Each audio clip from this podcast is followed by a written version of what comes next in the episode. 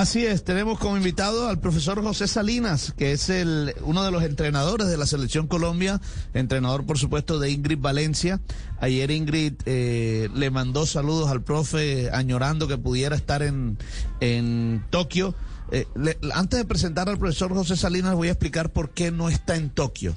Por las eh, medidas de seguridad la organización permitió que por cada cuatro deportistas pudieran llevar las delegaciones un entrenador. Por cada cuatro, un entrenador. La selección de boxeo son seis, entonces llevaron a dos entrenadores. Uno es el profesor Rafael Isnaga, el cubano, y el otro es Raúl Ortiz, que es otro de los entrenadores de la selección Colombia, que además es el esposo de Ingrid Valencia y lamentablemente por eso el profesor José Salinas no pudo estar. Los saludo, profe, ¿cómo está? Buenas tardes, bienvenido a Blog Deportivo de Blue Radio. ¿Y cómo vio a Ingrid? ¿Cómo vio esa pelea de la madrugada de hoy? Eh, buenas tardes.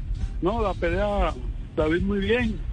Eh, estaba más que seguro que de la victoria, ya que estuvimos en, en Italia y allá Ingrid jugó con ella, le, pegó como quiso.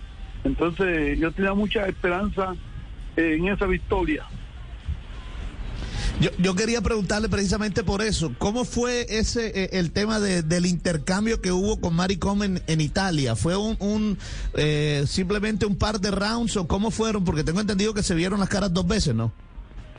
Eh, eh no, ahí fueron, este, se hizo un sparring de, de tres asaltos. Este día yo estuve como árbitro y, Ingrid jugó con ella.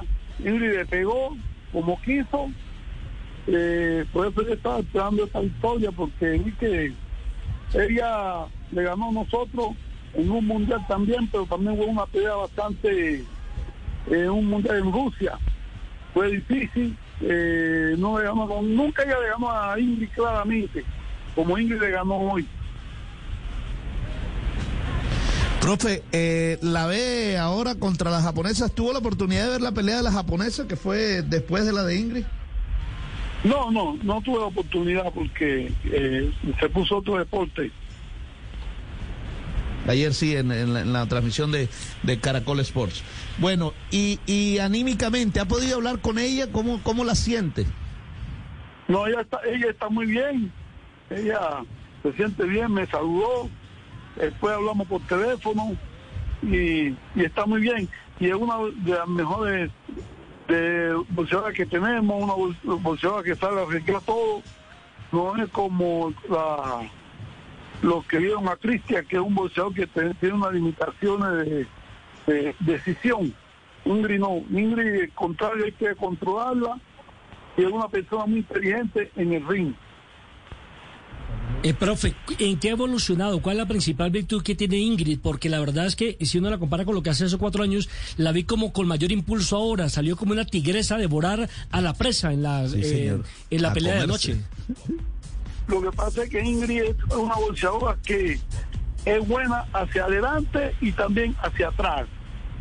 Y ella tenía que salir a impresionar a la contraria y lo consiguió y cuando ella sabe impresionar a una boxeadora de tanto recorrido, los árbitros también se inclinan del lado de ella.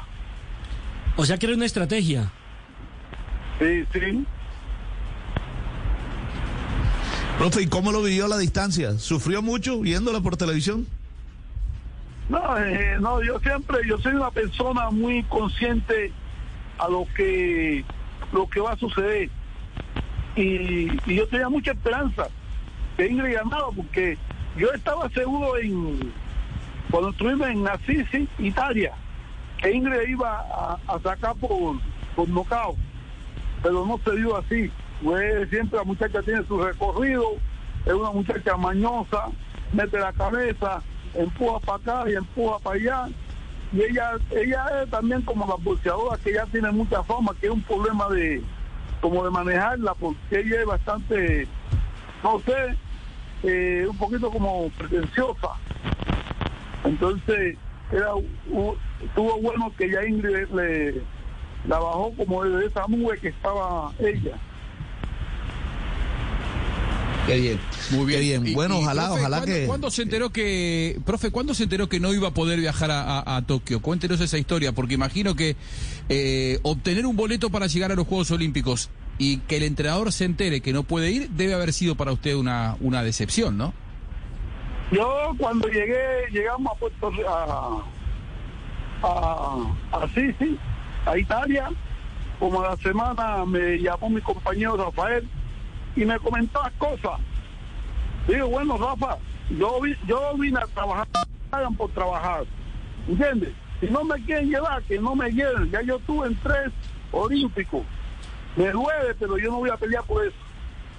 ¿Entiendes? Porque yo estuve en tres olímpicos y yo no voy a pelear por eso.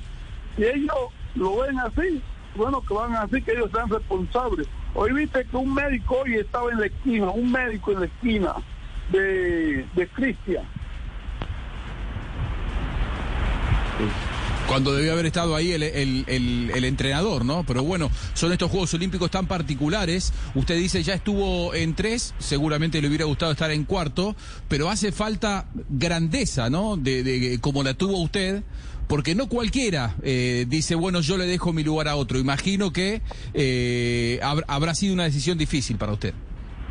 Sí, no, eh, la decisión no fue que, por ejemplo, decir cuando, cuando te cambian por otro, sino yo creo que de los tres compañeros que estábamos ahí, todos teníamos el mérito de, ir a los Juegos Olímpicos, porque teníamos, los tres teníamos cinco años trabajando con el equipo para ir a los Olímpicos.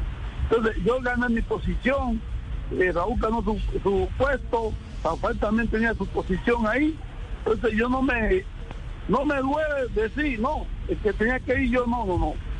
A mí lo que no me tenía porque lo que lo que fueron eh, ganaron su, también tenía su derecho.